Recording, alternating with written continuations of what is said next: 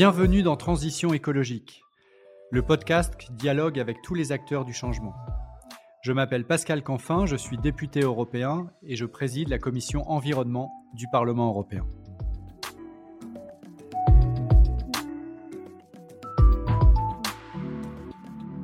Dans ce podcast, je dialogue avec des responsables politiques, des chefs d'entreprise, des militants de la société civile, et nous soulevons ensemble le capot de la transition écologique. Comment faire? Comment faire face à un enjeu d'une telle complexité? Voilà la question clé qui sera le fil conducteur de nos échanges. Mon engagement? Vous garantir un podcast sans fausse polémique, sans simplisme et tourné vers l'action. Mon souhait? Créer de l'intelligence collective pour gagner la bataille de la transition écologique. Et il va sans dire que la participation de mes invités à ce podcast n'emporte aucune signification partisane pour ceux qui aimablement acceptent de répondre à mon invitation au dialogue. Je remercie le groupe Renew Europe pour le soutien apporté à la réalisation de ce podcast.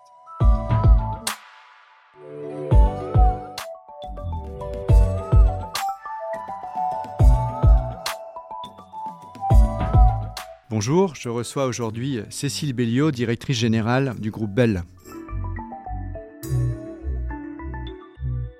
Bonjour Cécile Belliot. Bonjour. Je suis ravi d'échanger avec vous. Donc, vous dirigez le groupe Bell, euh, qui est un groupe français euh, familial qui est dans les 60 euh, plus grandes entreprises cotées en France. vous êtes une des 10% de femmes qui euh, dirigeait euh, les groupes, des groupes français à, ce niveau euh, d'amplitude financière et économique.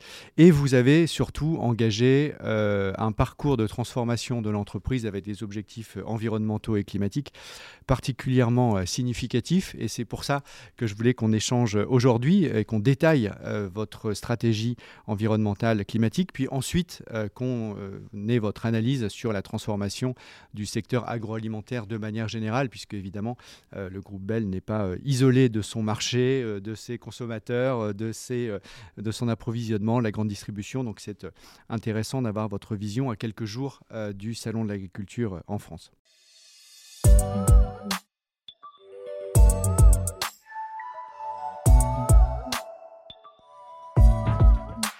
Alors peut-être un tout petit mot de présentation de Bell euh, pour que tout le monde puisse faire référence à des marques que chacun a en tête. C'est une des grandes forces de votre groupe. Euh, le groupe Bell, c'est Bell, évidemment, Babybel, mais aussi euh, Kiri, Pompot, Boursin, La Vache Kiri, et j'en oublie beaucoup d'autres. Donc peut-être un mot de présentation rapidement du groupe. Oui, Bell, c'est un groupe familial. C'est important parce que vous allez voir, je pense qu'au cours de cette conversation, on va évidemment parler de l'actionnariat. Donc c'est un groupe familial, contrôlé, qui a 150 ans. C'est une très belle histoire avec des marques iconiques, hein, comme vous, les avez citées. La vache qui c'est 100 ans. Donc c'est des marques qui, sont, euh, qui font partie du patrimoine culturel de la France, qui sont évidemment ancrées dans nos régions. Euh, et c'est un groupe qui, euh, depuis plus de 20 ans, a mis au cœur de sa gouvernance, au cœur de ce qu'on fait, la performance extra-financière, les enjeux climatiques. Et je crois que c'est pour ça que je suis là. Parfait. Alors, on va commencer justement par euh, les enjeux climatiques. Euh, puis, euh, on parlera peut-être des enjeux liés aux emballages aussi, hein, parce que quand on voit une portion de vacherie, quand on voit une portion d'Actéricube, quand on voit du boursin, ça fait beaucoup d'emballages. Donc, on va aussi en parler, bien évidemment. Alors, quels sont les engagements clés que vous avez pris pour réduire votre empreinte carbone, dans la mesure où euh, l'essentiel des produits dont on vient de parler sont des produits laitiers, donc impliquent de l'élevage et impliquent donc un certain nombre d'émissions de CO2. Quand on regarde l'enjeu climatique, alors euh, déjà je pense que c'est peut-être intéressant de rappeler à tout le monde euh, ce que représente le secteur de l'alimentation au sens large. Et donc là je parle vraiment en partant des sols, de l'utilisation des sols jusqu'à jusqu'à la fourchette. On ne le sait pas toujours, l'alimentation, c'est un tiers des émissions carbone. C'est euh, plus que l'ensemble des transports réunis. Donc on peut le voir à la fois comme étant une vraie source de problème ou étant une vraie solution. Un levier pour Et un énorme levier. Et pourquoi je, je pense qu'on a intérêt à le faire savoir? Parce que quand on regarde finalement l'enjeu climatique, on a deux gros sujets. La transition énergétique et moi je pense l'alimentation. Sur la transition énergétique, individuellement, on a quelques leviers, en particulier quand on vote. Mais tous les jours, on n'a pas forcément un levier accessible. Avec l'alimentation, tous les jours, en fait, on fait des choix. Tous les jours, on décide ce qu'on va mettre dans notre assiette. Et ça, ça a un impact en fait majeur sur le climat, sur la biodiversité, sur la santé. Et c'est tout ça qui est derrière l'alimentation. Donc pour revenir à votre euh, question, comment on aborde nous le sujet climatique? Ben, On se dit d'abord qu'une des grandes réponses à l'enjeu climatique, c'est l'agriculture. Donc on travaille en partenariat avec en particulier notre amont laitier pour les faire transitionner vers ce qu'on appelle des méthodes d'agriculture régénérative. Ça veut dire quoi l'agriculture régénérative? Ce qui est formidable avec la nature, ce qui est formidable avec le sol, c'est que quand on traite le sol correctement, quand on en prend soin, quand les vers de terre jouent leur rôle, ce sol est merveilleux parce qu'en fait, il a cette capacité à capter du carbone. C'est ça la vraie utilisation, le vrai, le vrai sens du sol. Donc nous, on a travaillé avec euh, nos éleveurs, par exemple en France, c'est un partenariat qui date déjà il y a plus de six ans. Hein. Vous avez combien d'éleveurs euh, qui sont associés au groupe Bell on a, alors, on a 800 fermes, par exemple, en France, qui sont regroupées, regroupées sur une association qui s'appelle l'APBO et avec qui on bosse depuis euh, déjà 6-7 ans euh, de manière différente. C'est-à-dire que, un, on fixe le prix du lait à l'année sans regarder le marché, mais c'est vraiment une co-création du prix du lait. Et pourquoi je vous dis ça? Parce que vous ne pouvez pas demander à un éleveur ou un agriculteur de se transformer si c'est pas ce qu'il gagne à la fin du mois. Ça, je vous garantis que c'est pas possible. Donc le point de départ de toute transformation et transition écologique, c'est de garantir un revenu. Ça, on le fait chaque année et après, on met ce qu'on appelle nous des primes qui ont permis à, par exemple, cette association de producteurs en France de se transformer très vite on a commencé par mettre, par exemple, une prime au lait non OGM. Pourquoi on met une prime au lait non OGM Ça veut dire quoi, lait non OGM Bon, c'est pas le lait qui est OGM, c'est la, c'est la vache qui est nourrie. Alors, c'est l'alimentation, pour euh, qu'on précise bien, c'est notamment le soja, les tourteaux de soja, euh, qui servent à nourrir les vaches qui font le lait. Et ces tourteaux de soja viennent aujourd'hui très, très majoritairement du Brésil et sont aujourd'hui très majoritairement OGM. Absolument. Et, en fait, qu'est-ce qui nous intéresse derrière ça?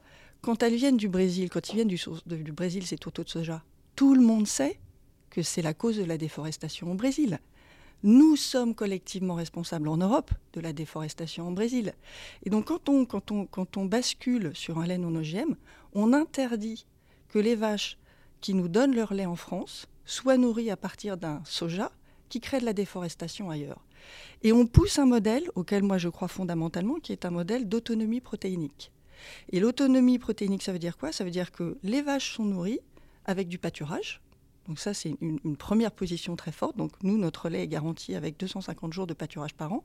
Le deuxième élément pour nous, c'est on garantit aussi que ces vaches, quand il faut, il faut rajouter à l'herbe qu'elles vont consommer de la protéine, ben ça va être soit du pois, soit de la luzerne, soit parfois du maïs, qui vont être cultivés localement. Et ça, ça a deux impacts très forts. Un impact très fort évidemment sur l'environnement, sur le transport aussi, et un impact très fort en termes de résilience. C'est-à-dire que quand on voit la guerre en Ukraine, nous, nos éleveurs, ils sont beaucoup moins dépendants ben, en fait, de, des céréales qui arrivaient de Russie et d'Ukraine que le reste des éleveurs. Donc nous, on est convaincus que c'est ça le modèle d'agriculture vers lequel on doit aller. Donc ça, c'est un, des premiers, reviendra un des premiers piliers. Euh, sur la transition de manière générale du modèle agricole et les combats que je mène au Parlement européen pour la réforme de la PAC ou euh, le fait de, transformer euh, la relation entre les grands distributeurs, les transformateurs et l'amont agricole rejoignent 100% de ce que vous venez de dire.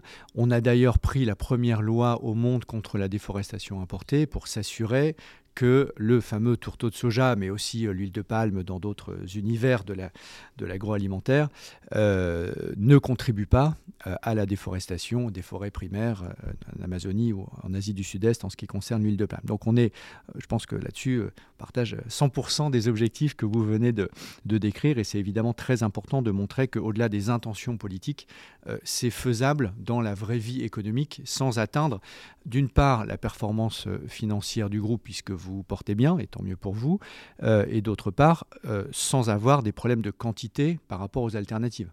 Puisque vous arrivez, vous, à euh, changer du tourteau de soja historique de l'Amazonie vers des protéines européennes comment les, les, éleveurs réagissent à, cette, cette, évolution Parce qu'on on voit qu'il y a un certain nombre de conservatisme euh, dans le monde agricole. Vous, les 800 éleveurs, hein, si je ne mmh, me trompe pas, les 800 éleveurs, comment ils réagissent Non, moi je ne ressens pas du tout ce conservatisme en fait. Je pense qu'il y a de la, il peut y avoir de la souffrance quand je vous parlais justement de, de, de, des revenus euh, des, des, agriculteurs qui ne sont pas garantis. Et ça, ça ne permet pas de se transformer. Mais moi, chaque fois que je discute avec, euh, avec, avec la PBO, je discute avec des entrepreneurs je discute avec euh, euh, des personnes qui sont fières, je discute avec des personnes qui donnent du sens à ce qu'ils font parce qu'ils nourrissent le monde. Moi, je le dis toujours, hein, je nourris personne. Si je n'ai pas au débarrage, au début de la chaîne, s'il n'y a pas un éleveur, s'il n'y a pas un maraîcher, moi, je nourris personne. Exactement, je le rends après accessible au plus grand nombre. Mais on, voilà, il y a, peut-être pendant le Covid où on a commencé à, se redire qu'il y avait des métiers essentiels dont on devait prendre soin, et en particulier ceux de l'alimentation. Mais c'est toujours impressionnant de voir à quelle vitesse on oublie ça. Donc en fait, moi, face à moi, j'ai des entrepreneurs. Et ce que je peux vous dire, c'est que, par exemple, la certification non OGM de leur lait, ils sont allés la chercher en quoi? Un an? Maximum un an et demi? C'est rien, un an. Ça veut dire qu'ils ont cette capacité à se transformer à partir du moment où on leur en donne les moyens. Et où vous garantissez, justement, je pense que c'est un mot-clé, vous dérisquez euh, la transition et vous apportez de la profondeur. On y reviendra parce que je pense que c'est vraiment la pierre angulaire de la transformation euh, de notre modèle agricole et d'accélérer la transition agroécologique.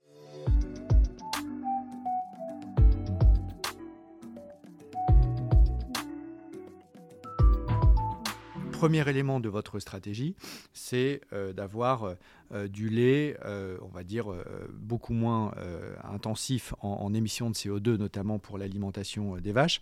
Est-ce que vous êtes fixé des objectifs oui, bien sûr. chiffrés? Bien sûr, bien sûr.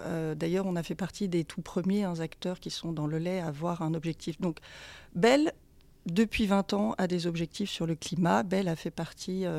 Des, premières boîtes il y a 20 ans qui, qui se sont associées au, euh, au, moment des, au moment des accords de, Paris euh, euh, à, cette démarche. Et par exemple, l'année dernière, nous avons pris un engagement d'être, de tenir les accords de Paris 1,5 degré sur l'ensemble de notre scope, hein, donc de l'amont. Alors l'ensemble du scope. Du scope, voilà. C'est-à-dire qu'on tient compte, nous, quand on parle de nos émissions carbone, on tient compte des émissions carbone de nos éleveurs, par exemple. C'est important parce que mes usines, elles ne représentent que 3% de mes émissions carbone. Ce qui ne veut pas dire que je ne fais pas ma part et qu'on ne travaille pas sur les usines, évidemment, je vais vous donner euh, des exemples. Mais si je n'intègre pas, si l'univers de l'alimentation n'intègre pas l'amont agricole, en réalité, on ne parle pas du vrai sujet. Le vrai sujet, il se situe au niveau de l'amont. Donc, moi, quand on a pris euh, cet engagement de respecter les accords de Paris 1,5 degré, ça veut dire quoi? Horizon 2035, validé évidemment par euh, Science Based Target, donc validé par un, tiers, mmh. externe qui a validé que nous avons des plans pour tenir cet engagement, et c'est des plans très concrets. Ben ça, ça veut dire quoi? Ça veut dire que je vais réduire, réduire d'un quart mes émissions carbone, et, et quand je dis un quart, c'est bien en valeur absolue, c'est-à-dire ça intègre ma croissance à horizon 2035. Ça, ça tient les accords de Paris. Euh, ça veut dire aussi que sur mon propre euh, univers que va être celui des usines, je serai déjà en neutralité carbone à horizon 2025. Et c'est très bien parce que c'était un engagement qu'on avait pris euh, il y a déjà 5 ou 6 ans. Mais là encore, là où il y a un, énorme effort et travail à faire, c'est sur les 70% autres. Ce point-là est assez fondamental parce que on est en train de mettre en œuvre une nouvelle loi européenne qui s'appelle la, directive sur le reporting extra-financier, CSRD pour les intimes, euh, qui va obliger toutes les entreprises de plus de 500 salariés en Europe, dont vous faites bien évidemment partie, à euh, rendre public leur plan climat de transition aligné avec l'accord de Paris, c'est ce que vous venez de dire, sur ce qu'on appelle dans le jargon le scope 3, c'est-à-dire la totalité des émissions de la chaîne de valeur, y compris en ce qui vous concerne l'amont agricole. Et ça, ça va devenir une obligation euh, de produire ce plan et d'expliquer, euh, chaque mot est très important, avec la structure d'investissement associée, pour que ce soit crédible, et basé sur la science, c'est-à-dire que les hypothèses de réduction de CO2 et la notion d'alignement avec l'accord de Paris ne soient pas sorties euh, d'une pochette surprise, mais soient, soit validées par des tiers extérieurs, soit auditées par un commissaire aux comptes, etc. ça, ça devient ce que vous avez fait, donc euh, de manière totalement volontaire. hein, oui, absolument. est en train de devenir, à partir de l'année prochaine, hein, une obligation européenne. Et je crois que ça montre bien que, et si on a pu faire ça, si on a pu se dire, OK, on va en faire une obligation pour tout le monde, c'est précisément parce que des entreprises comme les vôtres avaient montré que c'était possible.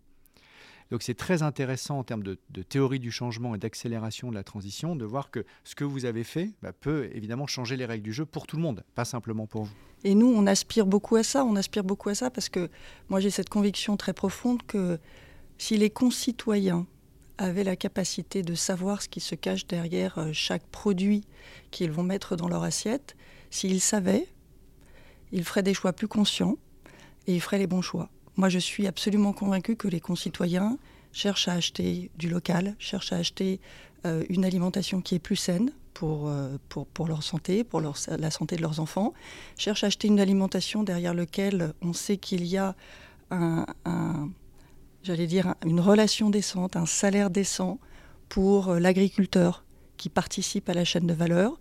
Euh, et qu'évidemment, nos concitoyens cherchent à avoir une alimentation qui est plus durable. Alors, mais vous connaissez le contre-argument, c'est oui, mais si c'est pas plus cher. Donc, comment vous faites-vous, puisque vous êtes euh, vraiment euh, cœur de l'industrie agroalimentaire, comme on dit, et donc vous êtes dans des contrats commerciaux avec la grande distribution, vous êtes sur des marchés extrêmement concurrentiels. Comment vous faites pour faire à la fois du lait à des prix garantis euh, sans OGM, etc., comme vous venez de nous l'expliquer, et en même temps euh, d'avoir euh, une compétitivité prix qui reste satisfaisante pour le consommateur et pour vous Alors évidemment que notre combat, et d'ailleurs dans, j'allais dire, dans, l'ADN, dans l'origine de Bell, il y a l'accessibilité. Et je le dis parce que nos marques, elles sont, elles sont populaires au joli sens d'ailleurs du mot populaire, mais nos marques, elles rentrent vraiment partout. Donc euh, vous allez trouver de la vache qui euh, euh, voilà, en France, dans Paris, 7e arrondissement, et puis vous allez aussi en trouver en banlieue, dans les campagnes, vous allez en Algérie, vous allez en trouver, vous allez au Maroc, vous allez en trouver. Des sources exactement. En Afrique, et garanties, et garantie exactement d'accès aux, protéines. Donc on a des marques qui sont éminemment populaires, donc on fait évidemment très attention au prix de nos produits, et ça c'est un effort de tous les jours. C'est des efforts de productivité évidemment dans nos usines.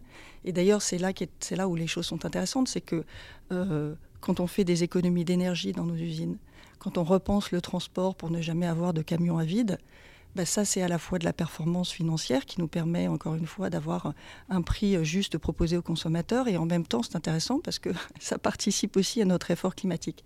Maintenant, j'aimerais revenir sur ce que vous disiez sur le prix parce que je pense que une des raisons pour lesquelles euh, le modèle aujourd'hui ne se transforme pas assez vite, c'est cette, euh, ce, contre-argument systématique sur le prix. Moi, je ne crois pas, en fait, que euh, les concitoyens ne sont pas prêts à payer plus cher. Je crois qu'on mélange deux débats. Il y a un vrai débat qu'on doit prendre, et d'ailleurs que j'aimerais prendre avec le politique, qui est celui de l'insécurité alimentaire. En France, il y avait entre 6 et 8 millions de foyers, maintenant avec l'inflation on se dit plutôt 12, euh, qui sont en insécurité alimentaire. Euh, ce sont ces femmes, je dis femmes juste parce que souvent c'est des femmes qui vivent seules, qui élèvent deux enfants, qui gagnent le SMIC et qui vont entrer dans un supermarché et qui vont compter chaque centime. Nous nous devons, l'alimentation est un droit humain. Nous nous devons que ces femmes puissent offrir à leurs enfants trois repas équilibrés par jour trois repas sains et durables.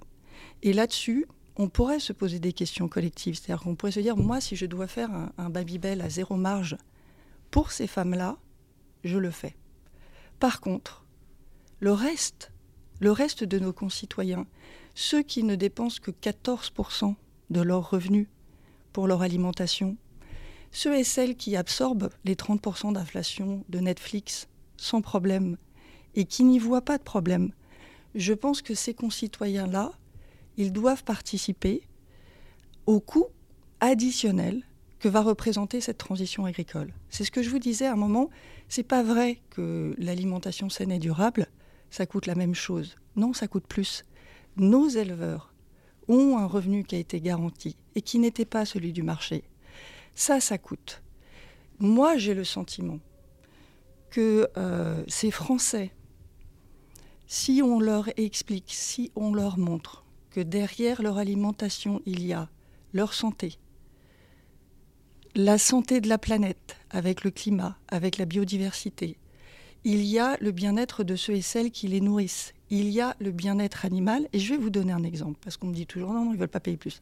C'est qui le patron? C'est quand même intéressant. C'est qui le patron? A pris la place de numéro un dans un univers qui est celui du lait en France. Donc il y a du monde. Hein. Où euh, chaque centime Exactement, sur la brique où chaque de lait centime, on parle d'une brique de lait. Ben, c'est quand même intéressant parce que là, tout le monde est prêt à payer. Mais tout le monde est prêt à payer parce que ils ont rendu compréhensible et visible ce qu'il y avait derrière le litre de lait. Donc, moi, j'aspire à avoir de plus en plus de moyens d'informer euh, on travaille par exemple avec, euh, avec des jeunes entreprises, des jeunes pousses, des startups dans, qui, développent par exemple des applications qui vont donner euh, de manière très visuelle, très simple, accès à la donnée carbone. Donc vous allez scanner le gène code de Babybel et vous allez savoir si derrière Babybel, il y a une entreprise qui a pris un engagement carbone. Vous allez savoir si l'engagement carbone de Bell et de Babybel sur les cinq dernières années est en décroissance ou si globalement notre impact augmente.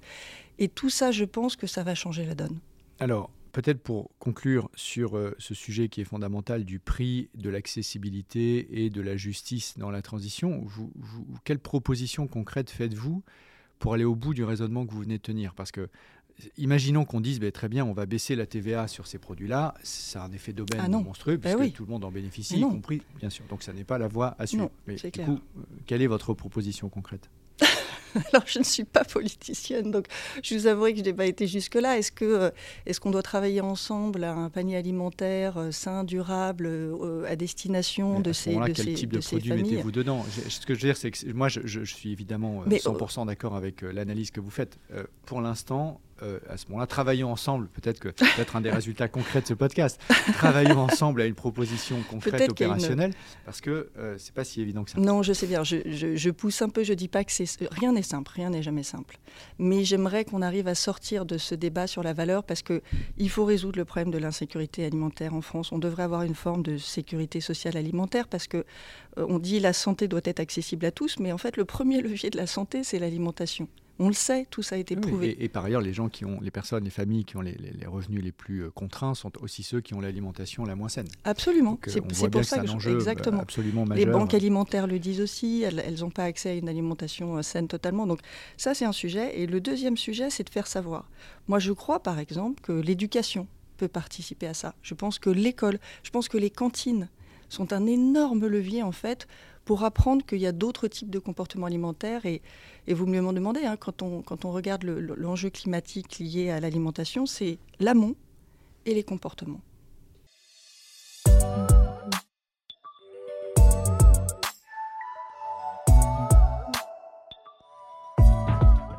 Alors, on va euh, continuer à dérouler euh, les engagements que le groupe Bell euh, non seulement a pris, mais déploie dans la vraie vie. Un autre enjeu climatique, c'est aussi le lait en lui-même, c'est-à-dire peu importe à la rigueur que, la vache soit nourrie avec de la luzerne locale, il n'empêche, ça reste un, très gros poste d'émissions de CO2. Donc, est-ce que vous avez une stratégie pour diminuer les émissions de CO2 et Comment faites-vous, quand vous avez déployé cette stratégie, pour euh, faire la distinction entre un élevage intensif qu'on va qualifier de hors-sol, qui n'apporte pas justement euh, ce système de polyculture élevage que vous évoquiez à l'instant, et précisément l'élevage qui, lui, rend beaucoup plus de services, y compris en termes de CO2, euh, qu'il n'émet de carbone alors nous, on a cette vision qui est qu'effectivement, il existe un élevage durable. On a cette conviction très forte qui est cet élevage dont, on a déjà parlé, hein, sur lequel le sol va rejouer son rôle. Quand le sol est sain, quand on est sur du pâturage et du pâturage tournant en particulier, là encore une fois, le sol va avoir une capacité de captation carbone.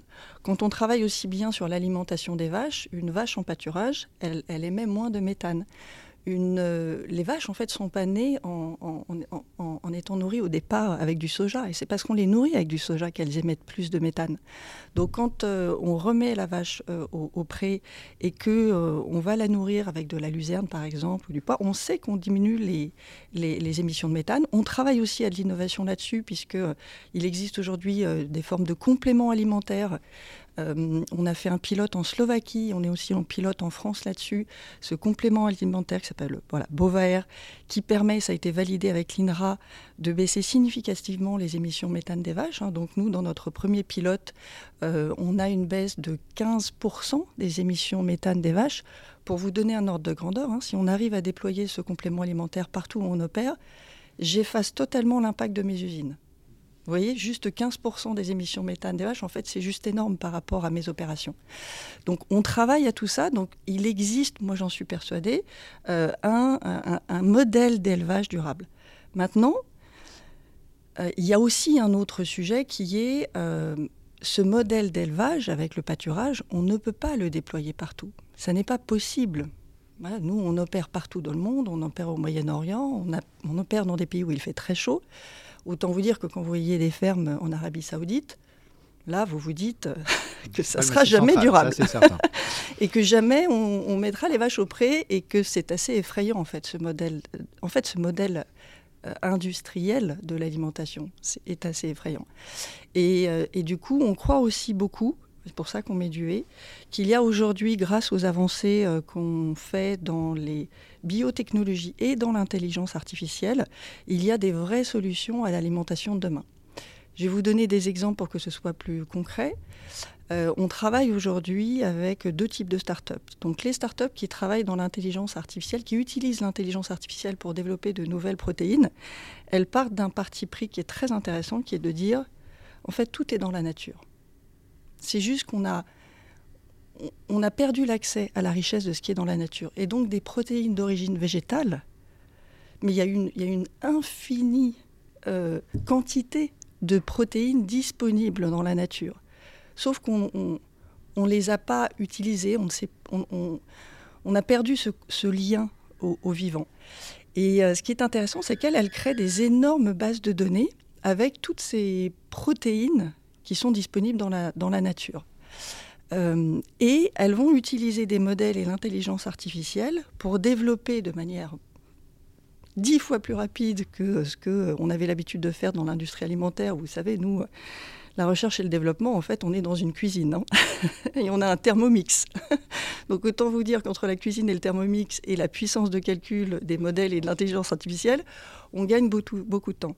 Et ces startups, en utilisant voilà, des protéines qui sont disponibles dans la nature, euh, euh, bah, arrivent à, créer du lait, un lait d'origine 100% végétale, que l'on peut fermenter et qui euh, donne des fromages où, honnêtement, les derniers que j'ai goûtés, je vous mets au défi de voir la différence avec un, fromage fait de lait de vache. Ça, c'est une première voie qui nous paraît très intéressante. Il y a une deuxième voie qui nous paraît aussi très intéressante, qui est celle de la fermentation, fermentation de précision, biomasse. Et ça, c'est ce que nous donne, c'est l'accès qu'on a aux biotechnologies. La biotechnologie, c'est quoi? C'est l'étude des micro-organismes.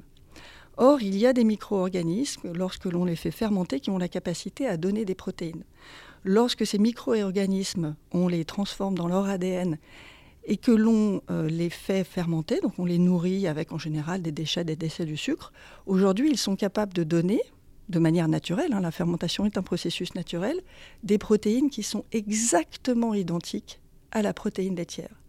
Et c'est comme ça qu'on lance euh, cette année aux États-Unis le premier euh, le premier fromage, le premier euh, cream cheese, hein, vous savez, ces fromages avec lesquels euh, on peut faire euh, du cheesecake, par exemple, ou qu'on met sur les bagels, exactement, qui est très consommé aux, États-Unis, à partir d'une protéine qui va avoir exactement les mêmes qualités nutritionnelles que la protéine laitière, et la protéine laitière est une très bonne protéine en qualité nutritionnelle, les mêmes qualités gustatives, et lorsque l'on sera à l'échelle, ce type de protéine-là coûtera moins cher que la protéine laitière parce que l'élevage reste un modèle très inefficient en termes en particulier d'utilisation de Ce que vous êtes en train de décrire, euh, c'est l'ubérisation, la disruption de l'élevage.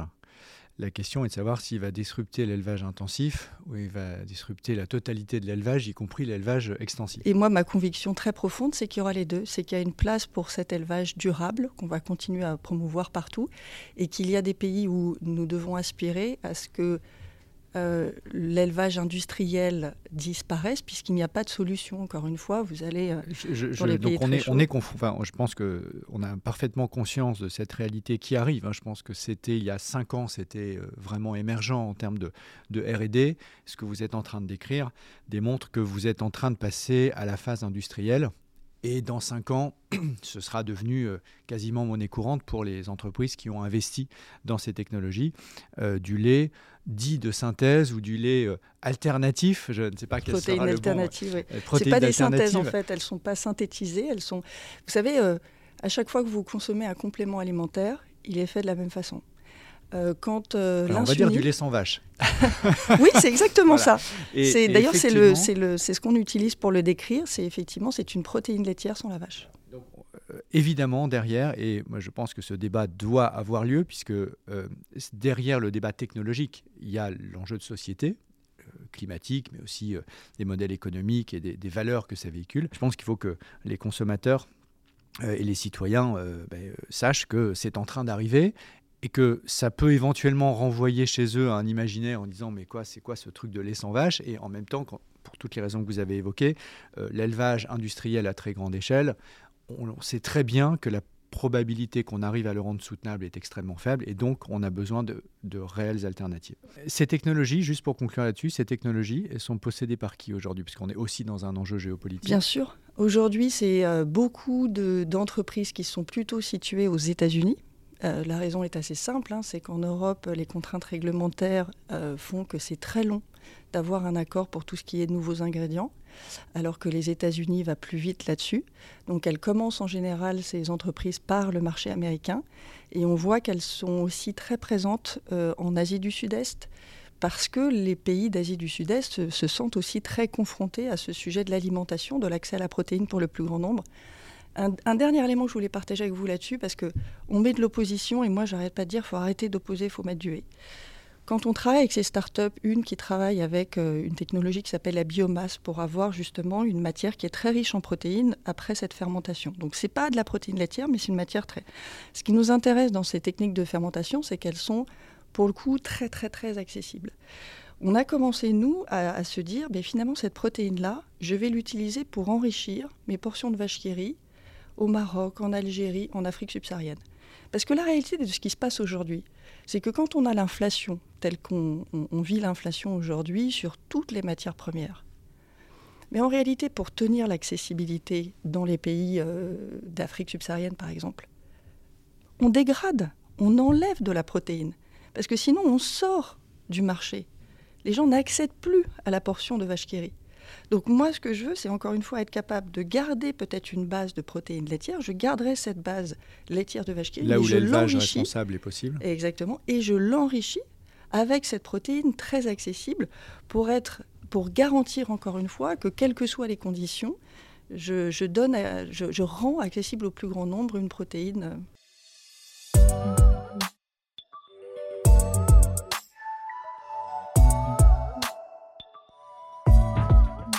va prendre un, autre enjeu euh, environnemental pour un groupe comme le vôtre, c'est la question de l'emballage, puisque comme je le disais en introduction, euh, euh, les portions de vache kiri, d'apéricube, de kiri, etc., ça ne fait pas forcément immédiatement penser à du vrac. Bon. Donc, comment, comment, vous, comment vous, vous gérez cette ce qui peut apparaître comme une forme de contradiction et, comment vous allez euh, réduire significativement votre empreinte euh, matière. Non mais c'est intéressant parce que euh, là encore, moi je crois fondamentalement au modèle de la portion. Je vais vous dire pourquoi. la portion, elle a, elle a plusieurs avantages. Un, c'est la juste dose.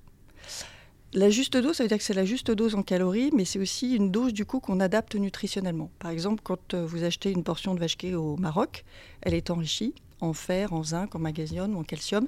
Et euh, d'ailleurs, c'est un très bon véhicule pour être fortifié. C'est très dur de fortifier du yaourt. Vous mettez du zinc, ça devient mangeable. Vous fortifiez une portion de vache qui elle est très très bonne. Vous ne voyez pas la différence. Quand on est en Europe, on va plutôt s'attacher à faire des portions où euh, la liste d'ingrédients est le plus simple possible. Donc euh, en France, par exemple, on a une portion de vache qui où il va y avoir quatre ingrédients seulement. Du lait, du fromage, du beurre, les minéraux du lait, c'est tout. Euh, aux États-Unis, en Europe, on va s'attacher à réduire le sel et on va s'attacher à réduire la matière grasse. Donc nutritionnellement, c'est vraiment intéressant la portion. La portion, c'est l'accessibilité. Pourquoi on arrive à couvrir bah, toutes les catégories socioprofessionnelles quand on est au Maroc ou en Algérie? C'est parce qu'on est vendu à la portion. Donc ça, c'est l'accessibilité. Et le euh, dernier, euh, en France, exactement, des gens qui euh, vont juste acheter de la vache et alors, manger trois portions et avoir trois emballages au lieu d'un. Non, et j'y viens. Et le... donc il y a évidemment de la praticité derrière la portion. Hein. Quand on quand il y a une quand on vend de la pomme pote, on sait qu'on met dans le cartable de l'enfant qu'il a un goûter qui est sain à 4 heures. Donc il y, y a évidemment de la praticité. Et le dernier élément qui est important aussi dans la portion, c'est qu'il y a zéro gâchis. Vous savez que euh, un des gros enjeux aussi de l'alimentation, c'est que 30% de l'alimentation est jetée. Quand on regarde en France, puisque vous me parlez de la France, ce que vous ne savez peut-être pas, c'est que euh, sur ces 30% d'alimentation jetée, 90% est jeté à la maison ou au restaurant, en tout cas sur le lieu de consommation. Je vous garantis, parce que nous avons fait les études, qu'il n'y a pas une portion de vache qui est jetée. Et pourquoi elle n'est pas jetée? Parce que justement, le packaging a un rôle de protection. Vous pouvez même, et on a fait, savoir à travers euh, un partenariat avec l'association Too Good To Go, vous pouvez consommer une portion de vache qui rit un mois, deux mois, trois, mois après la date de consommation. Vous l'avez gardée dans votre frigo, elle a été préservée par la portion, vous pouvez la consommer, vous ne la jetez pas. Ça, c'est un vrai avantage, je pense, qui vaut le coup, là encore, d'être préservé. J'imagine qu'il y a une grande partie des consommateurs qui voient que la date dite de péremption, qui n'est pas une date de péremption, est dépassée, euh, jettent Sauf que, non, alors pour le coup, la vache qui rit. Alors tant mieux, je dis, on a fait les... Non, non, parce qu'en fait, ils ouvrent et, voient qu'elle est préservée. Et donc, j'en viens maintenant au, packaging. Donc, en tout cas, on fait savoir ça. On fait savoir le rôle et, l'intérêt de la portion. Après, évidemment vous avez raison de me poser la question du packaging. Et en fait, ce serait, euh, ce serait dingue de ne pas s'intéresser au packaging quand la valeur ajoutée est le cœur de ma proposition c'est justement autour de l'expérience de marque. Quand on vend un Babybel, on ne vend pas que du fromage on vend euh, un rond rouge entouré de cire que j'ouvre et après je joue avec la cire. Tous les consommateurs de Babybel vous le diront. Donc cette dimension de ludicité, elle fait complètement partie de l'expérience de nos marques et elle est liée effectivement au packaging. Donc nous, notre obsession, c'est d'avoir un packaging durable. Euh, aujourd'hui, j'ai euh, déjà un packaging qui est à 95% et recyclable, par exemple, puisqu'en fait, on a essentiellement du papier ou de l'aluminium. Est-ce que je considère que c'est suffisant? Non. Et la vision qu'on en a, nous, c'est euh, de basculer sur une potion où on aura zéro plastique, zéro alu. Comment on le travaille? On le travaille en se disant que euh, on va réussir à mettre sur le marché, j'espère à horizon 5 ans, mais je suis très convaincue qu'on le tiendra, des portions papier. Et le papier, nous, il nous intéresse parce qu'il a une origine qui est une origine, encore une fois, fibreuse, naturelle. Il nous intéresse parce que euh, bah, y a un, un recyclage du papier qui est très développé partout. Euh, il nous intéresse parce que euh, si jamais on n'est pas mis dans la bonne poubelle, si jamais euh, on se retrouve dans la nature, le papier, il disparaît. Le plastique, l'aluminium, vous l'avez dans 100 ans, il est toujours là. Donc on a cette conviction profonde que nos portions doivent aller vers de la portion papier. Et ce qui ne veut pas dire encore une fois qu'on ne met pas d'UE. Donc on développe aussi des propositions sans emballage. Donc on y travaille. Euh, euh, je crois que c'est cette année, il sort par exemple un très gros format sur Pompot qui permettra, bah, voilà, quand vous consommez de la pote à la maison, de prendre en fait un gros format qui sera évidemment sur un pack qui est recyclable, mais qui évitera d'avoir plusieurs euh, euh packaging individuels tels que c'est le cas. On travaille sur des machines où vous pourrez avoir du kiri, mais que vous mettrez dans un pot en verre. On a déjà fait un test et on, on est distribué avec du Babybel qui est vendu individuellement et vous savez, vous le mettez dans un petit sachet comme si les fruits et légumes et vous le pesez et vous achetez votre Babybel au poids. Tout ça sont des initiatives, encore une fois, pour dire, ben pour ceux qui veulent une proposition où il y a le moins possible de packaging, on l'aura. Et pour tous ceux et celles qui trouvent que le packaging a un vrai usage pratique et qui veulent préserver ça, on veut aller vers le papier.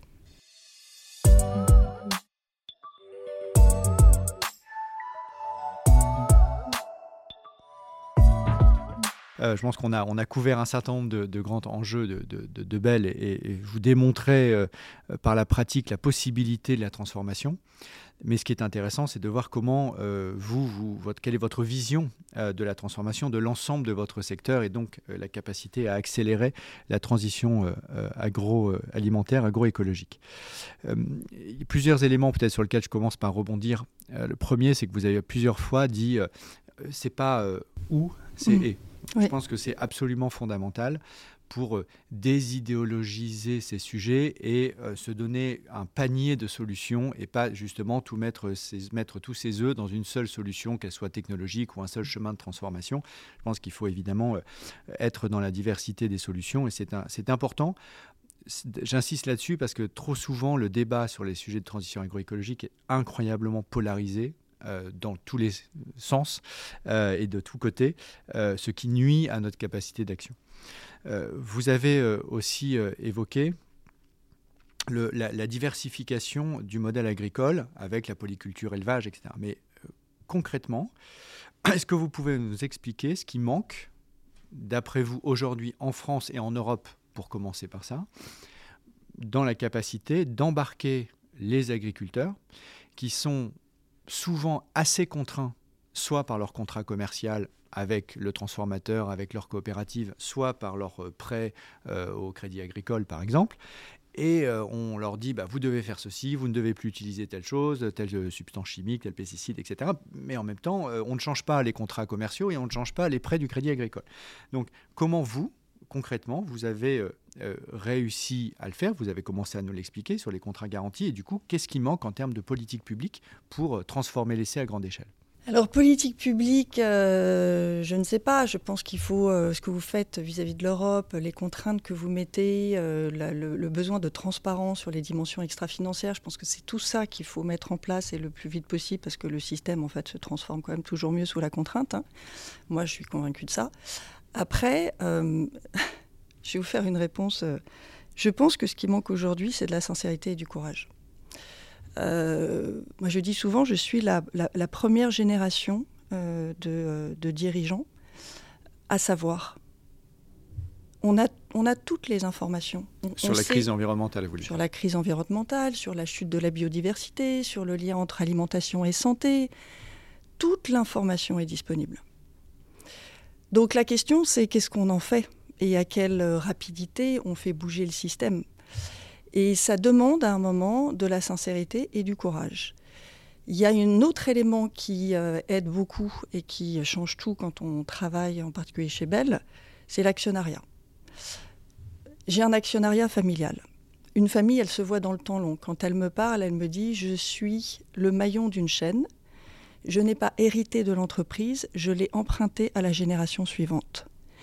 Quand on regarde les choses avec cette relation au temps, quand on regarde à 20 ans, 30 ans, 40 ans, on ne peut pas ne pas voir les grands enjeux de société.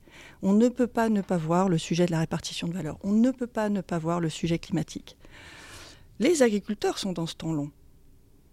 Ce qui aujourd'hui les enferme, c'est cette logique du temps court. C'est effectivement le fait de ne pas avoir de visibilité sur leurs revenus c'est le fait de ne pas... Et, c'est pour ça qu'il faut repenser la relation sur l'ensemble de la chaîne. C'est pour ça qu'il faut sortir, je pense, de ce débat moribond sur les prix. Parce que euh, c'est ça qui nous mène tous, hein, tous, je pense, et la grande distribution, et nous, et les, agriculteurs, à notre propre perte. Et on sait très bien quelles sont les conséquences du climat sur l'agriculture, sur euh, la souveraineté alimentaire de la France, par exemple. Maintenant, pour euh, avoir une note positive, je pense qu'on est en train de démontrer que les choses se transforment et qu'on est capable de réinventer et de, encore une fois, de changer de paradigme et de changer de lunettes. Je vais vous donner un exemple. Donc, premier exemple, nous, on a eu ce courage de signer sur un prix du lait qui n'était pas lié à celui du marché. Qui est combien de pourcents plus cher? Alors ça va dépendre des années, hein, parce que nous, ce qu'on cherche à avoir, c'est de la continuité. Mais si je regarde sur les cinq dernières années, par an, en fait, on a mis 15 millions d'euros additionnels dans le prix du lait sur les cinq dernières années. Lorsque l'on regarde maintenant euh, euh, comment on peut changer encore une fois de lunettes, nous avons signé, et c'est dans la presse aujourd'hui, pour la première fois un accord avec Carrefour qui intègre les dimensions climatiques. Donc on parle bien d'un accord commercial, c'est bien une négociation et on se met d'accord sur le pilotage d'un accord qui va intégrer évidemment des dimensions euh, purement commerciales, c'est-à-dire la croissance de notre chiffre d'affaires à deux avec Carrefour, mais qui va intégrer aussi comment, dans cet accord, je fais baisser l'impact climatique de Bell. Et ce qui est très intéressant, c'est que pour la première fois, Carrefour a dit, ben, vous voyez, à travers cet accord, je ne suis pas un distributeur, je suis un sélectionneur. Et là, je dis, ça, c'est courageux. Et là, je dis, ça, c'est sincère. C'est-à-dire que là, je me dis, j'ai un, un, de mes clients qui est à sa juste place, c'est-à-dire qui prend sa responsabilité. Qui a de l'impact aujourd'hui sur les comportements alimentaires? La grande distribution, par les choix d'assortiment qu'ils font, par les choix de promotion qu'ils font. Donc quand il dit finalement je prends ma responsabilité, je suis un sélectionneur, et je vais pousser, je vais mettre en avant des offres qui sont plus durables et plus saines, ben ça, c'est assumer pleinement sa responsabilité. Alors moi je crois euh, beaucoup euh, à ce que vous avez dit sur euh, les garanties tout au long de cet échange pour donner de la prévisibilité et de dérisquer les risques associés à la transition. C'est pour ça que je me bats dans, dans, beaucoup de cadres en France comme en Europe pour multiplier les outils qui permettent de dérisquer autour de trois éléments clés. D'abord, plus de revenus pour les agriculteurs, plus de garanties, plus de transition et donc d'engagement carbone ou euh, biodiversité, et plus de concurrence euh, équitable, notamment vis-à-vis de ce qu'on importe chez nous, puisqu'on met des contraintes sur des agriculteurs et on importe. Donc c'est pour ça que, par exemple, on est en train de se battre et on a gagné les premières clauses miroirs, comme on appelle, c'est-à-dire euh, on arrête d'importer des produits faits avec des pesticides qui sont interdits chez nous. Sinon, pour un agriculteur, c'est absolument incompréhensible. Exactement. Donc, on, a cette théorie du changement-là. Euh, peut-être une toute dernière question euh, concernant le. Vous êtes revenu à plusieurs reprises sur la question de l'actionnariat, de la gouvernance de l'entreprise. Euh, peut-être une question sur le, la rémunération des dirigeants, la vôtre, mais aussi celle des cadres dirigeants de, de l'entreprise. Est-ce qu'elle est, pour sa partie variable, donc on appelle les bonus en règle générale, euh, adossés à cette performance environnementale et climatique Absolument, depuis très longtemps. Ça fait, euh, je pense, plus d'une dizaine d'années que dans les bonus, on a une partie financière, mais on a aussi une partie extra-financière. Donc, par exemple, chaque année, on a un objectif climatique, carbone. On l'a aussi sur les bonus à moyen terme. Et je vais juste rebondir là-dessus pour vous dire à quel point, moi, je suis convaincue que euh, je pilote aujourd'hui et on pilote une entreprise sur deux jambes, financière et extra-financière. Moi, je dis toujours, je ne fais pas de RSE. Je vous garantis que je ne fais pas de RSE. Je fais de la création de valeur. La seule vraie question, c'est qu'est-ce qu'on met derrière le mot valeur? Il n'y a plus aujourd'hui chez Bell de directeur financier. Et on n'a pas joué sur les mots. Ce serait absurde si on avait joué sur les mots. On a aujourd'hui des directeurs que l'on appelle des directeurs de l'impact global. Pourquoi? Parce que leur job au quotidien, c'est de piloter les deux jambes, financière et extra-financière. Qu'est-ce que ça a fait quand on a, passé justement, quand on a changé le nom et quand on a passé les équipes RSE sous cette direction de l'impact global? Ce qu'on a fait, c'est que ça a poussé l'opérationnalisation des critères RSE et ça a changé les conversations de performance. Moi, je dis toujours, en fait, on ne transforme pas une entreprise euh, par les statuts on transforme les entreprises par les hommes. Euh, et les femmes, exactement, hommes au sens large. Euh, et, je dis toujours, en fait, mon, seul job en tant que dirigeante, c'est de créer le contexte pour avoir les bonnes conversations, parce qu'une entreprise est une succession de conversions, est une somme de conversations à travers lesquelles aboutissent des décisions, et donc après des décisions, évidemment, des actions. Créer le contexte des conversations, c'est quoi? C'est changer la définition du mot performance. Aujourd'hui, chez Bell, chaque directeur général, chaque directeur d'usine, chaque assistant chef de produit va recevoir tous les mois, évidemment, euh, son compte de résultat avec euh, sa croissance de chiffre d'affaires, avec euh, la croissance de sa marge, et au même moment, il reçoit son impact carbone sur l'ensemble du scope. Et après, il le projette, c'est-à-dire qu'il sait où il va atterrir. Donc il va converser tous les mois sur sa performance financière et sur sa performance climatique. Ce qui est exactement ce qu'on vient de faire quand on met la performance climatique dans l'accord de Carrefour. Je change les conversations dans la relation client-fournisseur, comme je change les conversations à l'intérieur de l'entreprise. Et donc, euh, je partage euh, ce que vous venez de dire, et un élément pour euh, nourrir la conversation managériale, c'est précisément la rémunération, et donc d'avoir dans la partie variable de la rémunération, il ne s'agit pas évidemment de toucher la partie fixe, mais dans la partie variable de la rémunération clairement indiquée une part significative liée aux objectifs environnementaux et climatiques, est encore aujourd'hui l'exception. Vous le faites, Danone le fait, AXA le fait, L'Oréal le fait, quelques entreprises françaises bien connues, mais c'est l'exception et ce n'est pas la règle. Et la bataille que je mène dans le cadre du texte sur les devoirs de vigilance en Europe, c'est précisément de rendre cela obligatoire pour toutes les entreprises de plus de 1000 salariés en Europe, de façon à ce qu'on arrête d'être complètement euh, euh, tiraillé entre d'un côté une performance financière qu'on exige des managers et des directeurs, et de l'autre côté une performance environnementale qui ne serait du ressort que du directeur ou de la directrice développement durable, ce qui évidemment est à peu près la recette de l'échec. Ça ne marche pas. Exactement. Il y a bien deux jambes. On essaye de, changer ça. Bah, écoutez, merci beaucoup. Il y aurait encore beaucoup d'autres sujets à aborder, mais je pense qu'on a euh, essayé de, couvrir déjà une grande partie de votre engagement et de vos actions, et aussi la, philosophie qui les sous-tend. Toute dernière question plus personnelle, euh, qu'est-ce qui vous euh, motive aujourd'hui? Quelle est une des sources principales d'inspiration qui est euh, pour vous? Ça peut être une œuvre d'art, ça peut être un paysage, ça peut être un, espace, ça peut être quelqu'un, peu importe, mais qu'est-ce qui est une source d'inspiration pour vous? Bah moi, ce qui me motive tous les jours, ce qui me, ce qui me, voilà, la, raison pour laquelle je me lève tous les matins, c'est parce que justement, je trouve du sens dans ce que je fais. C'est que euh, je me sens euh, alignée très profondément alignée entre euh, voilà moi je suis à la fois une dirigeante et puis je suis une citoyenne et puis je suis une maman et en fait j'ai pas trois vies j'en ai qu'une. J'ai quatre enfants le petit dernier il a six ans et tous les jours je me regarde dans la glace et je sais que dans 10 ans 15 ans il me dira t'as fait quoi? Et donc voilà c'est ça qui me c'est ma colonne vertébrale c'est de me dire c'est petit pas par petit pas. Je ne dis pas que ce qu'on fait est parfait, c'est jamais parfait, mais, euh, mais, mais je crois que d'ailleurs ça ne parle pas que de moi. Je crois que les salariés qui rentrent chez Bell et qui travaillent chez nous, c'est ça qui les motive. Parfait, merci beaucoup. Merci.